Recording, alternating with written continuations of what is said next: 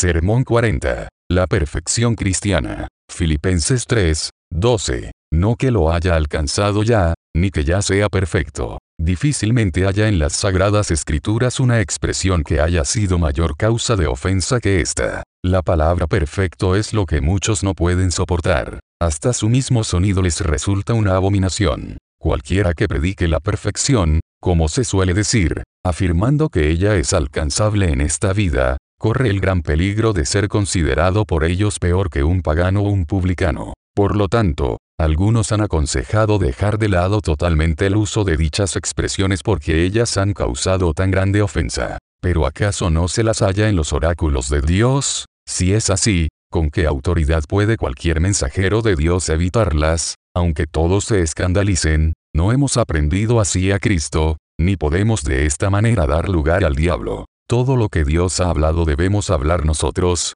sea que la gente lo escuche o sea que lo soporten, sabiendo entonces que sólo así puede un ministro de Cristo ser limpio de la sangre de todos, cuando no ha rehuido anunciarles todo el consejo de Dios. Por consiguiente, no podemos dejar de lado estas expresiones, dado que son palabras de Dios y no humanas. Podemos y debemos explicar su significado, para que los que son sinceros de corazón no erren ni a su mano derecha ni a su mano izquierda, apartándose de la meta, del premio de su supremo llamamiento. Y esto es aún mucho más necesario hacerlo porque en el pasaje recientemente citado el apóstol habla de sí mismo como imperfecto, no que lo haya alcanzado ya, ni que ya sea perfecto, dice, e inmediatamente, en el versículo 15, habla de sí mismo y hasta de otros, como perfectos, diciendo, así que todos los que somos perfectos esto mismo sintamos. Así es que para quitar la dificultad que surge de esta aparente contradicción, y también para dar luz a quienes se esfuerzan por alcanzar el blanco, y para que los cojos no se salgan del camino, me esforzaré por mostrar, primero, en qué sentido los cristianos no son, y segundo, en qué sentido son perfectos. En primer lugar trataré de mostrar en qué sentido los cristianos no son perfectos. Y tanto de la experiencia como de las escrituras surge, primero, que no son perfectos en el conocimiento, no son tan perfectos en esta vida como para ser libres de toda ignorancia. Conocen, puede ser, en común con otras personas, muchas cosas acerca de este mundo presente, y conocen, con respecto al mundo venidero, las verdades generales que Dios ha revelado. Asimismo, conocen, lo que el hombre natural no percibe porque estas cosas se han de discernir espiritualmente, cual amor nos ha dado el Padre, para que seamos llamados hijos de Dios. Conocen la operación del poder de su Espíritu en sus corazones, y la sabiduría de su providencia que dirige todos sus senderos, y que hace que todas las cosas cooperen para su bien. Por cierto, conocen en todas las circunstancias de su vida que requiere el Señor de ellos, y cómo tener siempre una conciencia sin ofensa ante Dios y ante los hombres. Pero son incontables las cosas que no conocen. Él es todopoderoso, no podemos encontrarle, es grande en poder. He aquí, estas cosas son solo los bordes de sus caminos, pero el trueno de su poder, ¿quién lo puede comprender? No pueden entender, no diré ya, cómo es que hay tres que dan testimonio en el cielo, el Padre, el Verbo y el Espíritu Santo, y estos tres son uno, o como el eterno Hijo de Dios tomó sobre sí la forma de un siervo, sin ningún atributo ni ninguna circunstancia de la naturaleza divina, ni tampoco es para ellos saber los tiempos o las sazones cuando Dios llevará a cabo sus grandes obras sobre la tierra, no, ni aun aquellas que Él ha revelado en parte, mediante sus siervos los profetas, desde que comenzó el mundo, mucho menos saben cuándo Dios, habiendo completado el número de sus elegidos, apresurará su reino, ni cuando los cielos pasarán con gran estruendo, y los elementos ardiendo serán deshechos. No conocen las razones ni aún de muchas de las dispensaciones presentes para con la humanidad, sino que se ven obligados a contentarse con ellas, dado que nubes y oscuridad están alrededor de él, justicia y juicio son el cimiento de su trono. Por cierto que, a menudo, en su trato con ellos, el Señor les dice, lo que yo hago, tú no lo comprendes ahora, mas lo entenderás después. Y cuán poco saben de lo que está siempre delante de sus ojos, aún de las obras visibles de sus manos. Como Él extiende el norte sobre vacío, cuelga la tierra sobre nada. Como Él une todas las partes de esta inmensa máquina mediante una cadena secreta que no puede ser quebrada. Así de grande es la ignorancia, y tan pequeño el conocimiento aún de los mejores de entre los humanos. Nadie pues es tan perfecto en esta vida como para ser libre de toda ignorancia. Tampoco, en segundo lugar, del error, el cual es, ciertamente, casi una consecuencia inevitable de lo anterior, teniendo en cuenta que quienes solo conocen en parte, se inclinan siempre a errar en cuanto a las cosas que no conocen. Es verdad que los hijos de Dios no se equivocan en cuanto a las cosas esenciales a la salvación. No hacen de la luz tinieblas, y de las tinieblas luz, ni se procuran la muerte con su vida extraviada, porque son enseñados por Dios y el camino que Él les enseña, camino de santidad, es tan llano que el que anduviere en ese camino, por torpe que sea, no se extraviará. Pero en las cosas que no son esenciales a la salvación se equivocan, y ello frecuentemente. Las personas mejores y más sabias se equivocan con frecuencia en cuanto a los hechos, creyendo que no han sucedido cosas que realmente acontecieron, o que fueron hechas cosas que no lo fueron, o suponiendo que no están errados en cuanto al hecho mismo, pueden estarlo con respecto a sus circunstancias, creyendo que ellas, o muchas de ellas, han sido bien diferentes de lo que en realidad fueron, y de ello solo pueden surgir muchos errores ulteriores. Por lo tanto, pueden creer que algunas acciones presentes o pasadas que son o fueron malas son buenas, y que las que fueron o son buenas son malas. De este modo, pueden juzgar acerca del carácter de las personas en desacuerdo con la verdad, y ello no solamente suponiendo que las personas buenas son mejores o que las malas son peores de lo que son, sino creyendo que son buenas personas los que son muy malvados, o quizás que han sido o son personas malvadas quienes han sido o son santos e irreprochables. Ciertamente, con respecto a las mismas sagradas escrituras, por más cuidado que tengan de evitarlo, las mejores personas son falibles, y se equivocan día por día, especialmente en cuanto a aquellas partes de las mismas que se relacionan menos inmediatamente a la práctica. Es por ello que muchos hijos de Dios no concuerdan en cuanto a la interpretación de muchos pasajes de las sagradas escrituras, pero tampoco esa diferencia de opiniones es prueba de que no hay hijos de Dios en cualquiera de ambos lados. Pero ello sí es prueba de que no hemos de esperar que una persona sea infalible más que lo que esperamos que sea omnisciente. Si se objetase a lo que ha sido observado bajo este y el precedente acápites que San Juan,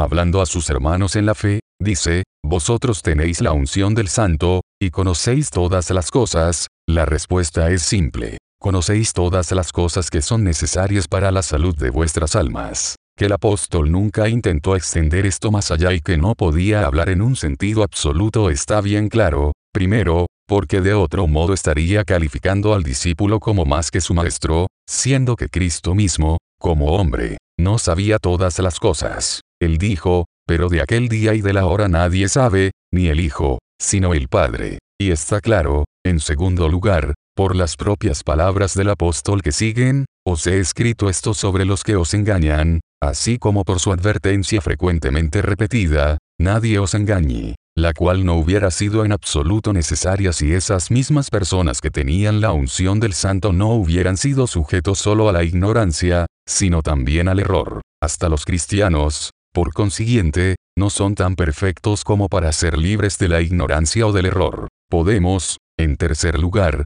agregar, ni tampoco de los defectos. Solamente que tengamos cuidado de entender correctamente esta palabra. No demos ese nombre suave a los pecados conocidos, como algunos lo hacen. Así, una persona nos dice, toda persona tiene sus defectos, y el mío es la embriaguez. Otro tiene el defecto de la suciedad, otro el de tomar el santo nombre de Dios en vano, y otro más tiene la debilidad de llamar necio a su hermano, o de devolver maldición por maldición. Es muy simple, todos ustedes, los que así hablan, se irán rápidamente al infierno con sus defectos. Pero quiero significar aquí no solamente los que son correctamente llamados defectos corporales, sino todas aquellas imperfecciones internas o externas que no son de naturaleza moral. Tales son la debilidad o la lentitud del entendimiento, la torpeza o confusión en la comprensión, la incoherencia del pensamiento, la velocidad irregular o pesadez de la imaginación. Tal, para no hacer más menciones de esta clase,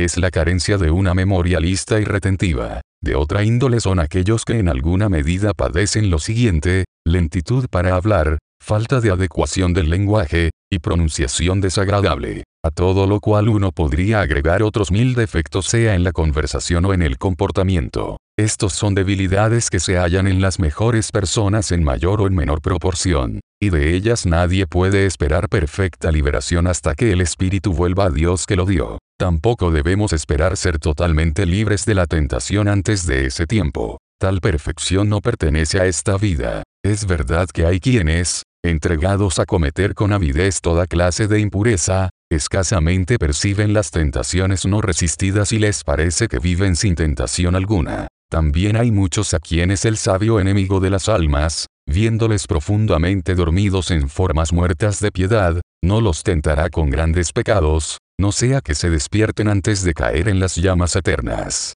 Sé que también hay hijos de Dios que, habiendo sido justificados gratuitamente, y habiendo hallado redención en la sangre de Cristo, actualmente no sienten ninguna tentación. Dios ha dicho a sus enemigos, no toquéis a mis ungidos, ni hagáis mal a mis hijos. Y durante este tiempo, que puede durar semanas o meses, los hace subir sobre las alturas de la tierra, los mantiene como sobre alas de águilas, por encima de todos los dardos de fuego del maligno. Pero esta condición no durará para siempre, como podemos aprender de la sola mención de que el mismo Hijo de Dios, cuando estaba en la carne, fue tentado hasta el final de su vida. Por tanto, que su siervo espere serlo a sí mismo, porque bástale al discípulo ser como su maestro. Por consiguiente, la perfección cristiana no implica, como algunos parecen haberlo imaginado, quedar exentos de la ignorancia o del error, de los defectos o de las tentaciones. Por cierto, no es más que otra palabra para la santidad.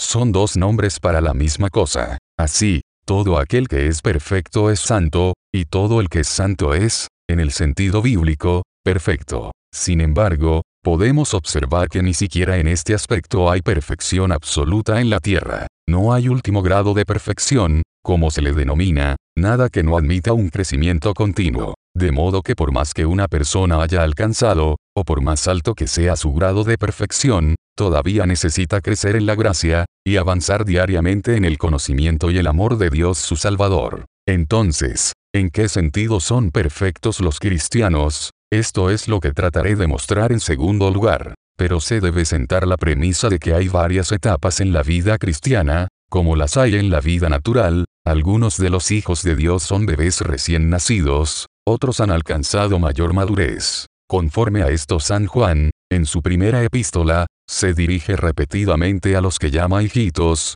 a los que denomina jóvenes y a los que llama padres. Dice el apóstol, os escribo a vosotros, hijitos, porque vuestros pecados han sido perdonados en su nombre, porque hasta ahora lo habéis obtenido, siendo justificados gratuitamente, y tenéis paz para con Dios por medio de Jesucristo. Os escribo a vosotros, jóvenes, porque habéis vencido al maligno, o, como agrega después, porque sois fuertes, y la palabra de Dios permanece en vosotros. Habéis apagado todos los dardos de fuego del maligno, las dudas y temores con los cuales él perturbó vuestra paz inicial, y el testimonio de Dios de que vuestros pecados son perdonados ahora permanece en vuestros corazones. Os escribo a vosotros, padres, porque habéis conocido al que es desde el principio. Habéis conocido tanto al Padre como al Hijo y al Espíritu de Cristo en lo más íntimo de vuestras almas. Vosotros sois varones perfectos, a la medida de la estatura de la plenitud de Cristo. Es acerca de estos que hablo mayormente en esta parte del discurso, porque solamente estos son propiamente cristianos. Pero aún los niños en Cristo son de este modo perfectos, nacidos de Dios, expresión que también puede entenderse en diversos sentidos, primero, en no cometer pecado. Si alguien duda de este privilegio de los hijos de Dios, la cuestión no ha de ser decidida mediante razonamientos abstractos, que pueden extenderse interminablemente, dejando el asunto tal como estaba antes. Ni tampoco ha de determinarse por la experiencia de esta o aquella persona particular. Muchos pueden suponer que no cometen pecado cuando lo cometen, pero esto no prueba nada en ningún sentido. A la ley y al testimonio apelamos. Sea Dios veraz, y todo hombre mentiroso. En su palabra permanecemos, y en ella solamente. Por ella debemos ser juzgados. Ahora bien, la palabra de Dios claramente declara que aun aquellos que son justificados, que nacen de nuevo en el sentido más común, no perseveran en pecado, no pueden vivir aún en él que son plantados juntamente con Cristo en la semejanza de su muerte, que su viejo hombre fue crucificado juntamente con él, para que el cuerpo del pecado sea destruido, a fin de que no sirvan más al pecado, que están muertos al pecado, pero vivos para Dios, que el pecado no se enseñoreará de ellos, los que no están bajo la ley, sino bajo la gracia, pero que estos libertados del pecado, vinieron a ser siervos de la justicia. Lo menos que pueden implicar estas palabras es que las personas de quienes aquí se habla, o sea todos los verdaderos cristianos o creyentes en Cristo, son liberados del pecado externo. Y la misma libertad que San Pablo expresa aquí con frases tan variadas, San Pedro la expresa en una, quien ha padecido en la carne, terminó con el pecado, para no vivir el tiempo que resta, conforme a las concupiscencias de los hombres, sino conforme a la voluntad de Dios, porque este terminar con el pecado, si ha de ser interpretado en el sentido más común, debe significar el cese del acto externo, de toda transgresión externa de la ley. Pero más explícitas son las bien conocidas palabras de San Juan en el tercer capítulo de su primera epístola, versículo 8 y siguiente, el que practica el pecado es del diablo, porque el diablo peca desde el principio. Para esto apareció el Hijo de Dios, para deshacer las obras del diablo. Todo aquel que es nacido de Dios, no practica el pecado, porque la simiente de Dios permanece en él, y no puede pecar, porque es nacido de Dios, y aquellas en el capítulo quinto, versículo 18. Sabemos que todo aquel que ha nacido de Dios no practica el pecado, pues aquel que fue engendrado por Dios le guarda, y el maligno no le toca, ciertamente, se dice que esto solamente significa que no peca voluntariamente o que no comete pecado habitualmente, o no como lo hacen otras personas, o no como lo hacía antes. Pero ¿quién dijo esto? ¿Acaso San Juan? No, no hay tales palabras en el texto, ni en todo el capítulo, ni en toda la epístola, ni en ninguna parte de sus escritos. Entonces, la mejor manera de responder a una afirmación atrevida es simplemente negarla. Y si alguien puede probarlo mediante la palabra de Dios, que presente sólidas razones. Y hay un tipo de razón que ha sido invocada frecuentemente para sostener estas extrañas afirmaciones, tomadas de ejemplos registrados en la palabra de Dios. Nos dicen, y que, ¿acaso Abraham mismo no cometió pecado, prevaricando y negando a su esposa? ¿Acaso no cometió pecado Moisés cuando provocó a Dios junto a las aguas de la rencilla? Y además, para presentar un caso que vale por todos, ¿no cometió pecado David, el varón conforme al corazón de Dios, en el asunto de Urias el Eteo, hasta el asesinato y el adulterio, es ciertísimo que lo hizo. Todo esto es verdad. Pero ¿qué deducirías de ello? Puede concederse, primeramente, que David, en el curso general de su vida,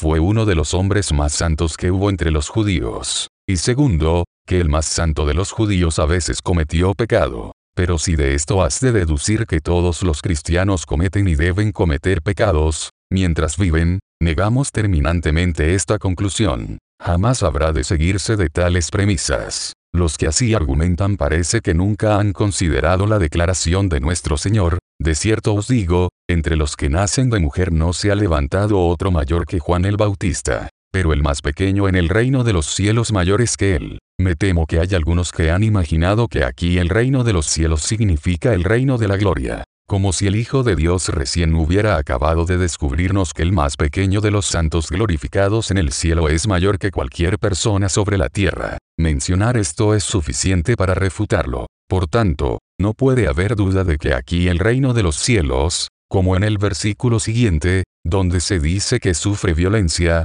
o el reino de Dios, como lo denomina San Lucas, es ese reino de Dios sobre la tierra, al cual todos los verdaderos creyentes en Cristo, todos los genuinos cristianos pertenecen. Con estas palabras, pues, nuestro Señor declara dos cosas. Primero, que antes de su encarnación, entre todos los seres humanos no había habido ninguno mayor que Juan el Bautista, de donde surge evidentemente que ni Abraham, ni David, ni ningún judío fue mayor que Juan. Nuestro Señor, en segundo lugar, declara que el más pequeño en el reino de Dios, en ese reino que Él vino a establecer sobre la tierra, al cual los violentos ahora comienzan a tomar por la fuerza, es mayor que Él. La sencilla consecuencia es, el más pequeño de estos que tienen ahora a Cristo como su rey es mayor que lo que fueron Abraham o David o cualquier otro judío. Ninguno de estos fue alguna vez mayor que Juan. pero el más pequeño de aquellos es mayor que él, no un profeta mayor, como algunos han interpretado estas palabras,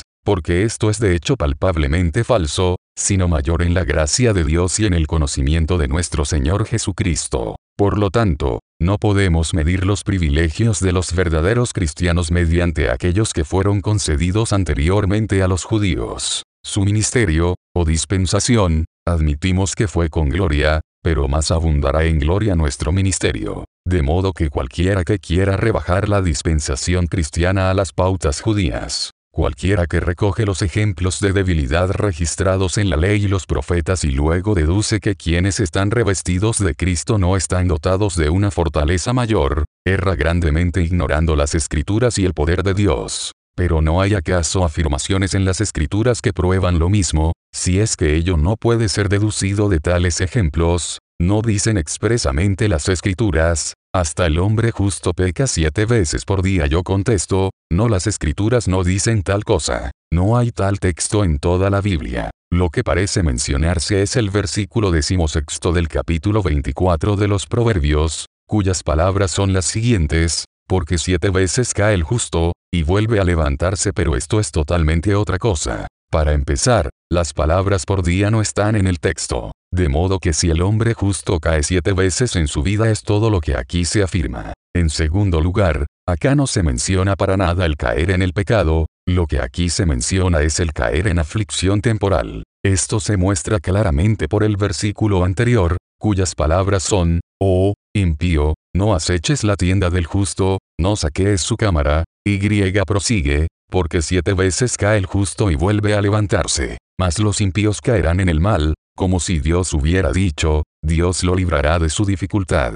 Pero cuando tú caigas, no habrá nadie para librarte, pero sin embargo, en otros lugares, continúan los objetores, Salomón afirma claramente, no hay hombre que no peque, por cierto, no hay hombre justo en la tierra, que haga el bien y nunca peque, respondo, sin duda, así era en los días de Salomón. Sí, Así era desde Adán hasta Moisés, desde Moisés hasta Salomón, y desde Salomón hasta Cristo. Entonces no había quien no pecase. Desde el día en que el pecado entró al mundo no hubo una sola persona en la tierra que hiciera el bien y que no pecase, hasta que el Hijo de Dios apareció para quitar nuestros pecados. Es incuestionablemente cierto que entre tanto que el heredero es niño, en nada difiere del esclavo, y que entonces ellos, todos los santos de la antigüedad que estaban bajo la dispensación judía, durante la etapa infantil de la iglesia, estaban en esclavitud, bajo los rudimentos del mundo. Pero cuando vino el cumplimiento del tiempo, Dios envió a su Hijo, nacido de mujer y nacido bajo la ley, para que redimiese a los que estaban bajo la ley, a fin de que recibiésemos la adopción de hijos, para que recibiesen aquella gracia que ahora ha sido manifestada por la aparición de nuestro Salvador Jesucristo, el cual quitó la muerte y sacó a luz la vida y la inmortalidad por el Evangelio. Ahora, por lo tanto, ya no son esclavos, sino hijos. De modo que, cualquiera fuese el caso de los que estaban bajo la ley, podemos afirmar con seguridad que desde que fue entregado el Evangelio, todo aquel que ha nacido de Dios no practica el pecado es de gran importancia observar, con más cuidado que lo que generalmente se lo hace, la amplia diferencia que hay entre la dispensación judía y la cristiana, y el fundamento de ella que el mismo apóstol señala en el capítulo séptimo, versículo 38 y siguiente de su Evangelio, el que cree en mí, como dice la escritura, de su interior correrán ríos de agua viva, e inmediatamente explica, esto dijo del Espíritu, o John Lamban y pisteu seis autón, que habían de recibir los que creyesen en él, pues aún no había venido el Espíritu Santo, porque Jesús no había sido aún glorificado. Ahora bien, el apóstol no puede significar aquí, como algunos han enseñado, que el poder del Espíritu Santo para obrar milagros aún no había sido dado, porque había sido dado, nuestro Señor lo había dado a todos sus apóstoles cuando por primera vez los envió a predicar el Evangelio, les dio poder sobre los espíritus inmundos, para que los echasen fuera, poder para sanar a los enfermos y para resucitar a los muertos. Pero el Espíritu Santo aún no había sido dado en sus gracias santificantes, como sucedió luego de que Jesús fue glorificado. Fue entonces cuando subió a lo alto, cautivó la cautividad, para que tomase dones para los hombres, y también para los rebeldes, para que habite entre ellos Jehová Dios. Y, cuando llegó el día de Pentecostés,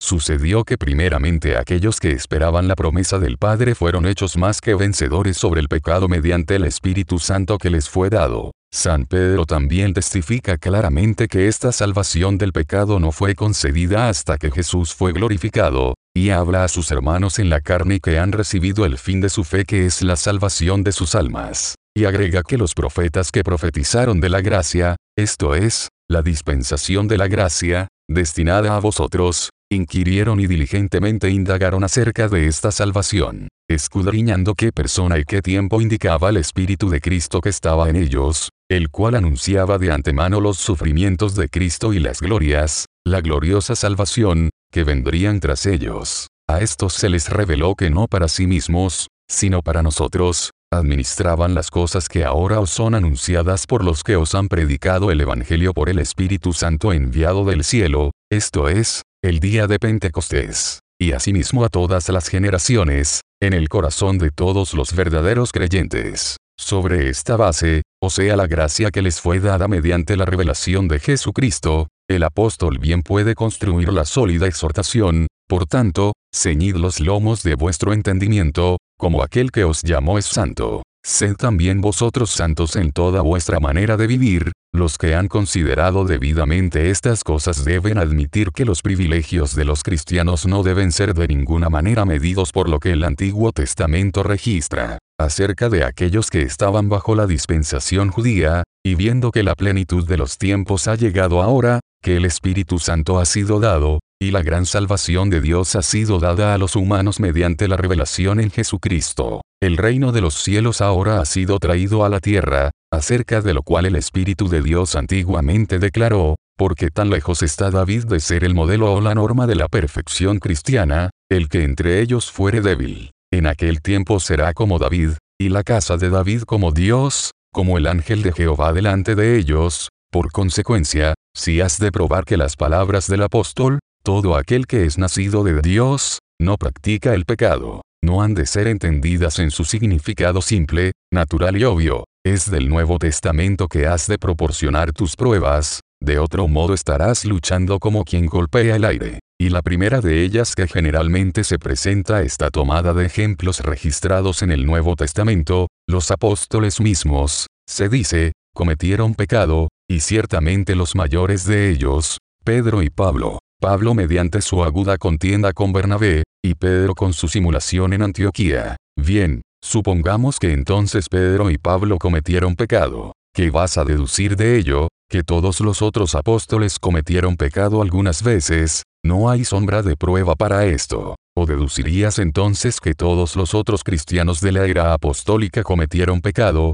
peor que peor? Esta es una inferencia tal que uno se imagina que jamás la pensaría un hombre en su sentido cabal. O arguirías así, si dos de los apóstoles pecaron una vez, entonces todos los otros cristianos, en todos los tiempos, cometen y cometerán pecado mientras vivan. Oh, hermano mío, cualquier persona de entendimiento común se avergonzaría de tal razonamiento. Menos aún podrías, con cualquier clase de argumento, deducir que toda persona debe pecar alguna vez. No, no permita Dios que hablemos así. Ninguna necesidad de pecarles fue impuesta. La gracia de Dios seguramente era suficiente para ellos, y es suficiente para nosotros hasta el día de hoy. Junto con la tentación que les sobrevino, había una vía de escape, así como la hay para toda alma humana en toda tentación, que todo aquel que es tentado a cometer cualquier pecado no necesita pecar, porque nadie es tentado más allá de lo que puede sobrellevar. Pero San Pablo rogó al Señor tres veces, y sin embargo no pudo escapar de su tentación. Consideremos sus propias palabras traducidas literalmente, me fue dado un aguijón en la carne, un mensajero de Satanás que me abofetee, para que no me enaltezca sobremanera, respecto a lo cual tres veces he rogado al Señor que lo quite de mí, y me ha dicho, bástate mi gracia, porque mi poder se perfecciona en la debilidad. Por tanto, de buena gana me gloriaré más bien en mis debilidades, para que repose sobre mí el poder de Cristo. Por lo cual, por amor a Cristo me gozo en las debilidades, porque cuando soy débil entonces soy fuerte. Como este texto es uno de los baluartes de los clientes del pecado, sería apropiado sopesarlo acabadamente. Observemos, en primer lugar, que de ninguna manera surge que esta espina, cualquiera que fuese, fue motivo de que San Pablo pecase, y mucho menos lo puso en la necesidad de hacerlo. Por lo tanto, de esto nunca podrá ser probado que algún cristiano deba pecar. En segundo lugar, los antiguos padres nos informan que se trataba de un padecimiento corporal, un violento dolor de cabeza, decía Tertuliano, con lo cual concuerdan Crisóstomo y San Jerónimo. San Cipriano lo expresa un poco más ampliamente, en estos términos, muchos y penosos tormentos de la carne y del cuerpo. En tercer lugar, con esto concuerdan exactamente las propias palabras del apóstol, un aguijón en la carne que me pegue, me golpee o me abofetee, mi poder se perfecciona en la debilidad. La misma palabra que ocurre no menos de cuatro veces en estos dos versículos solamente. Pero, en cuarto lugar, fuese lo que fuese, no podía ser ni pecado externo ni interno. No podía ser más conmociones internas que expresiones externas de orgullo, ira o lujuria. Esto se manifiesta más allá de toda excepción posible en las palabras que inmediatamente siguen, de buena gana me gloriaré más bien en mis debilidades, para que repose sobre mí el poder de Cristo, que, se gloriaba él en el orgullo, la ira o la lujuria, sería mediante estas debilidades que reposaría sobre él el poder de Cristo, y prosigue, por lo cual, me gozo en las debilidades, porque cuando soy débil entonces soy fuerte, o sea, cuando soy débil corporalmente, entonces soy fuerte en espíritu. Pero si atrevería alguna persona a decir, cuando soy débil por causa del orgullo o de la lujuria, entonces soy fuerte en espíritu. Les invito a todos ustedes a recapacitar en este día, aquellos que reconocen que el poder de Cristo reposa sobre ustedes, pueden ustedes gloriarse en la ira, el orgullo o la lujuria, pueden complacerse en esas debilidades, ¿acaso esas debilidades les hacen fuertes? ¿No saltarían ustedes dentro del infierno, si fuera posible, para escaparles, y aún por sí mismos juzguen si el apóstol podía gloriarse y complacerse en ellas? Permítasenos observar, finalmente, que este aguijón le fue dado a San Pablo hace 14 años, dice, mucho antes que escribiera esta epístola, la cual fue escrita varios años antes de que él finalizara su carrera. Así que, después de esto, él tenía que recorrer una larga trayectoria, que pelear muchas batallas, que ganar muchas victorias, y crecer aún mucho más, para recibir en todos los dones de Dios y el conocimiento de Jesucristo. Por lo tanto, por cualquier debilidad espiritual, si así hubiera sido, que él padeciese en ese momento, de ninguna manera podemos deducir que sería fortalecido, que Pablo el anciano, el Padre en Cristo, todavía trabajase bajo el peso de la misma debilidad y que no estuvo en una condición superior hasta el día de su muerte. De todo lo cual resulta que esta instancia de San Pablo es totalmente ajena a la cuestión, y de ninguna manera colisiona con la afirmación de San Juan, todo aquel que es nacido de Dios no practica el pecado. Pero ¿acaso Santiago no contradice esto directamente? Sus palabras son, porque todos ofendemos muchas veces. Y no es ofender lo mismo que cometer pecado, en este lugar admito que lo es. Admito que las personas de quienes aquí se habla pecaron, sí, que todos ellos cometieron muchos pecados. Pero ¿quiénes son las personas de las que aquí se habla? Ciertamente, los muchos señores o maestros a quienes Dios no había enviado, probablemente los mismos hombres vanos que enseñaban esa fe sin obras, que es tan agudamente reprobada en el capítulo precedente, no el mismo apóstol, ni algún verdadero cristiano, que en la palabra nosotros, usada como figura común de lenguaje, tanto en los escritos bíblicos así como en otros, el apóstol pudo posiblemente no incluirse él mismo ni a ningún genuino creyente surge evidentemente, primero, del uso de la misma palabra en el versículo noveno, con ella bendecimos al Dios y Padre, y con ella maldecimos a los hombres, de una misma boca proceden bendición y maldición es cierto, pero no de las bocas del apóstol, ni de ninguno que es en Cristo una nueva criatura.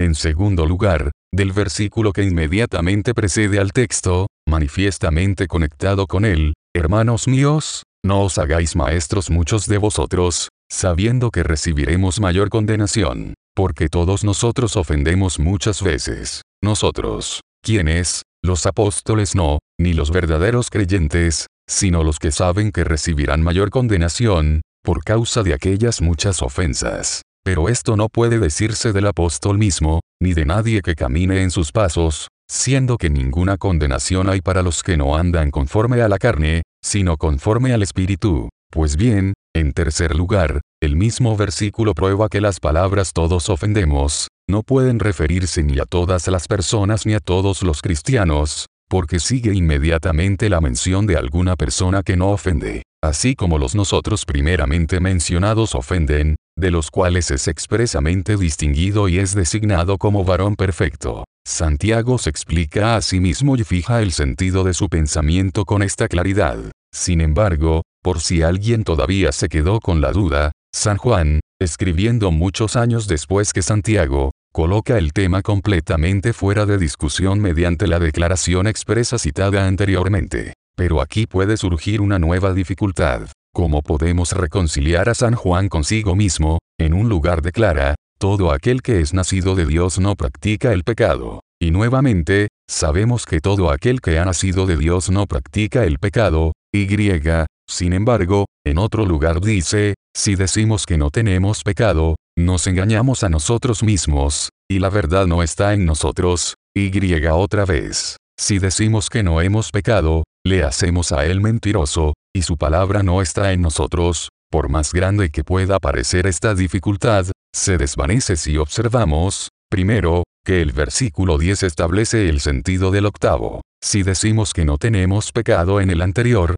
es explicado por si decimos que no hemos pecado en el versículo posterior. En segundo lugar, que en la presente consideración, la cuestión no es si hemos o no hemos pecado anteriormente, y ninguno de estos versículos afirma que pecamos o cometemos pecado ahora. En tercer lugar, que el versículo 9 explica tanto al octavo como al décimo, si confesamos nuestros pecados, Él es fiel y justo para perdonar nuestros pecados, y limpiarnos de toda maldad, como si hubiese dicho, anteriormente he afirmado, la sangre de Jesucristo nos limpia de todo pecado. Que nadie diga, no lo necesito, no tengo pecado del que necesite ser limpiado. Si decimos que no tenemos pecado, que no hemos pecado, nos engañamos a nosotros mismos y hacemos mentiroso a Dios. Pero si confesamos nuestros pecados, Él es fiel y justo, no solo para perdonar nuestros pecados, sino también para limpiarnos de toda iniquidad, de modo que vayamos y no pequemos más,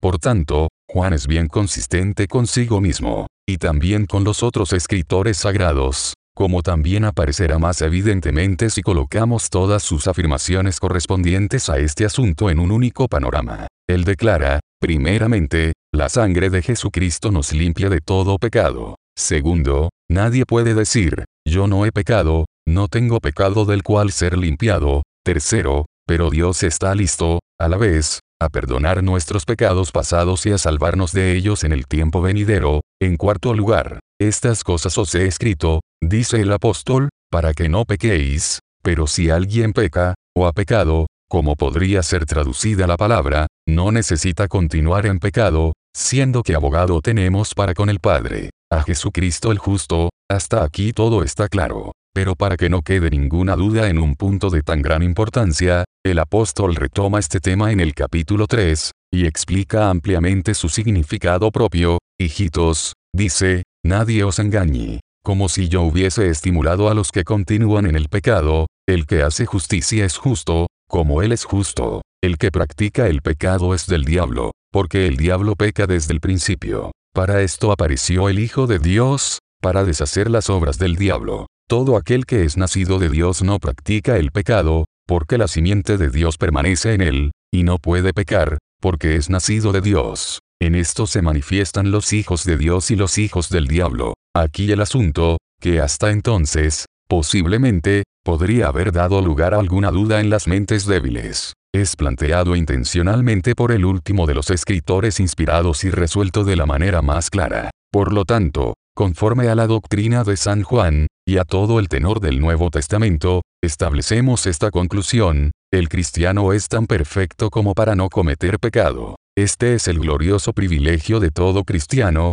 aunque sea apenas un niño en Cristo, pero solamente de aquellos que están fortalecidos en el Señor, y que han vencido al maligno, o más bien de aquellos que le han conocido desde el principio, se puede afirmar que son en tal sentido perfectos como, en segundo lugar, para ser liberados de malos pensamientos y del mal genio. Primero, de los pensamientos malos o pecaminosos. Pero aquí se debe observar que los pensamientos relacionados con el mal no son siempre malos pensamientos, que un pensamiento acerca del pecado y un pensamiento pecaminoso son ampliamente diferentes. Un hombre, por ejemplo, puede pensar en un homicidio que otro ha cometido, y sin embargo esto no es un pensamiento malo o pecaminoso. Así, nuestro mismo bendito Señor pensó en las cosas dichas por el diablo y las entendió cuando éste le dijo, todo esto te daré, si postrado me adorares. Sin embargo, él no tuvo ningún pensamiento malo o pecaminoso, y por cierto no era capaz de tenerlo. Y de esto aún se sigue que tampoco lo tienen los verdaderos cristianos,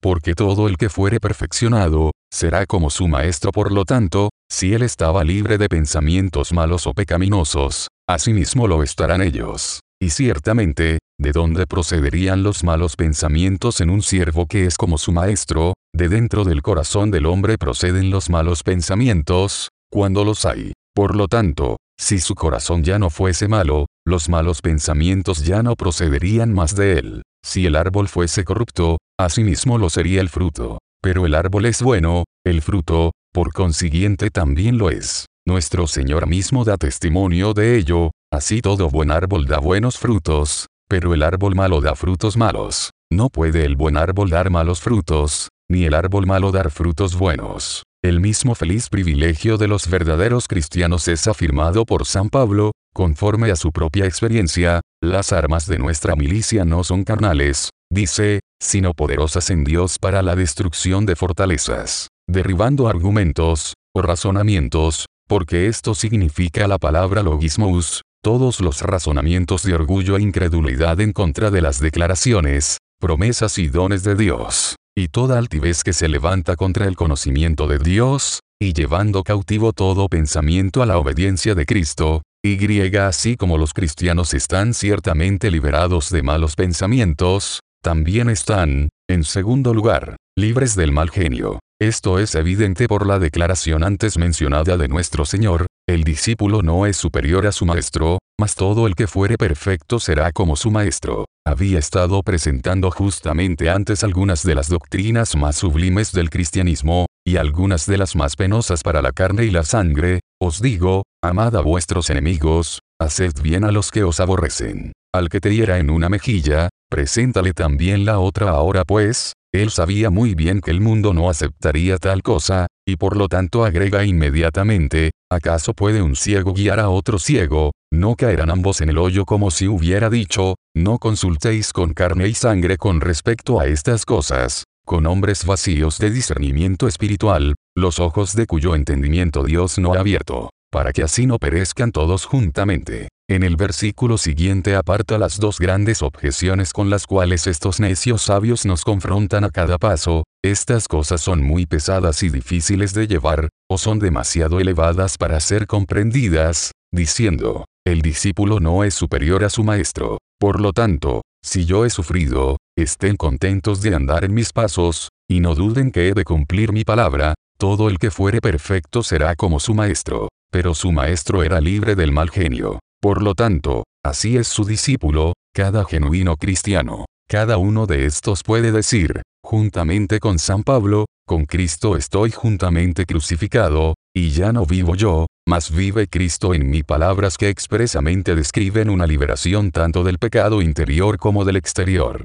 Esto se expresa a la vez negativamente, ya no vivo yo, mi naturaleza mala, el cuerpo de pecado, está destruido y positivamente, Cristo vive en mí, por lo tanto, todo lo que es santo, justo y bueno. Por cierto que ambas afirmaciones, Cristo vive en mí, y ya no vivo yo, están conectadas inseparablemente, porque qué comunión tiene la luz con las tinieblas o Cristo con Belial por consiguiente. Aquel que vive en los verdaderos creyentes ha purificado por la fe sus corazones, en tanto y en cuanto todo aquel que tiene a Cristo en sí como su esperanza de gloria, se purifica a sí mismo, así como él es puro. Es purificado del orgullo, porque Cristo fue humilde de corazón. Es purificado de la afirmación del yo y de sus deseos egoístas, pues Cristo deseaba solamente hacer la voluntad de su Padre y acabar su obra. Es purificado de la ira, en el sentido corriente de la palabra, porque Cristo era manso y amable, paciente y sufrido. Digo, en el sentido corriente de la palabra,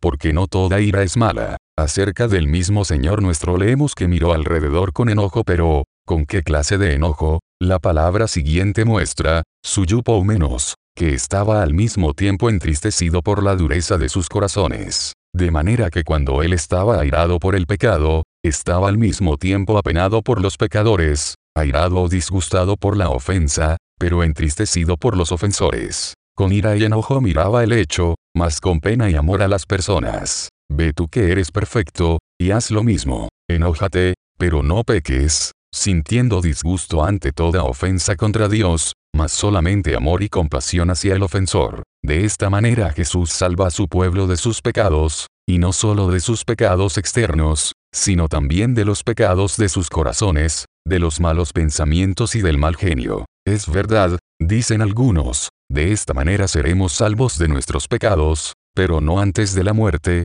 no en este mundo. Pero ¿cómo vamos a reconciliar esto con las palabras explícitas de San Juan? En esto se ha perfeccionado el amor en nosotros, para que tengamos confianza en el día del juicio, pues como Él es, así somos nosotros en este mundo. Aquí el apóstol, más allá de toda contradicción, habla de sí mismo y de otros cristianos vivientes, acerca de los cuales, como si hubiera previsto esta evasión y se hubiera dedicado a derribarla a partir de su fundamento, afirma terminantemente que, no solo con la muerte o después de ella sino en este mundo, son como su maestro. Con esto concuerdan exactamente sus palabras en el primer capítulo de esta epístola, Dios es luz, y no hay ningunas tinieblas en él, si andamos en luz, como Él está en luz, tenemos comunión unos con otros. Y la sangre de Jesucristo su Hijo nos limpia de todo pecado y griega otra vez, si confesamos nuestros pecados, Dios es fiel y justo para perdonar nuestros pecados, y limpiarnos de toda maldad.